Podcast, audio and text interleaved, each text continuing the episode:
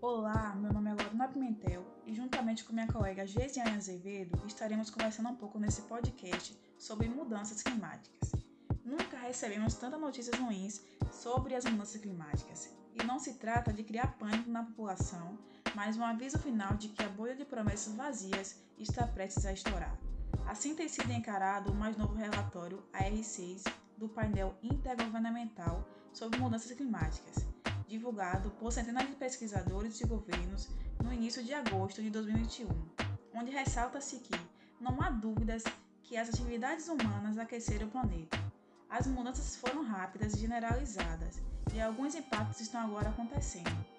Consequências das mudanças climáticas em andamento serão irreversíveis pelos próximos séculos, especialmente ligados ao oceano, camadas de gelo e nível do mar. Os ciclones tropicais estão mais frequentes e trazendo chuvas mais intensas. O efeito da emissão de uma tonelada de CO2 na atmosfera é maior do que quando uma tonelada é removida, pois há interação entre terra e oceano. O Brasil tem sentido algumas dessas consequências desde o início de 2021.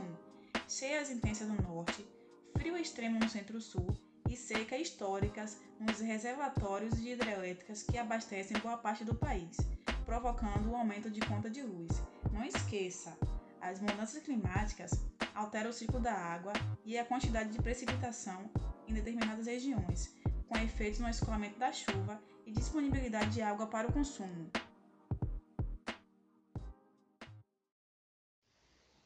Olá, Lorena. Olá, pessoal. Como já foi dito, eu me chamo Geisiane Azevedo e falando sobre mudanças climáticas, em 2010, pesquisadores da UFBA, eles publicaram um estudo Mudanças Climáticas e Recursos Hídricos na Bahia, que analisou impactos sobre as vazões de algumas bacias hidrográficas, incluindo o Rio Paraguaçu, que alimenta o reservatório Pedra do Cavalo, responsável por cerca de 60% do abastecimento da região metropolitana de Salvador e outra porção expressiva do recôncavo. Também realizaram simulações para testar cenários futuros entre os anos de 2070 a 2100 e concluíram que o Paraguaçu pode ter redução de até 70% da sua vazão. Isso é expressivo, pois pode limitar o abastecimento humano e a geração de energia mas vale destacar que os indicadores de temperatura e precipitação atuais são ainda mais preocupantes que aqueles adotados em 2010. Ou seja, o cenário pode ser ainda pior. Somam-se preocupações com saneamento básico, impacto sobre a agricultura e a fome. O Brasil já dispõe de a Política Nacional sobre Mudança do Clima, que também se articula ao Plano Nacional de Adaptação à Mudança do Clima para orientar iniciativas à gestão e diminuição do risco climático no longo prazo. Aí ficam as questões. Como o recôncavo enfrentará esse desafio? A isso chamamos de adaptação?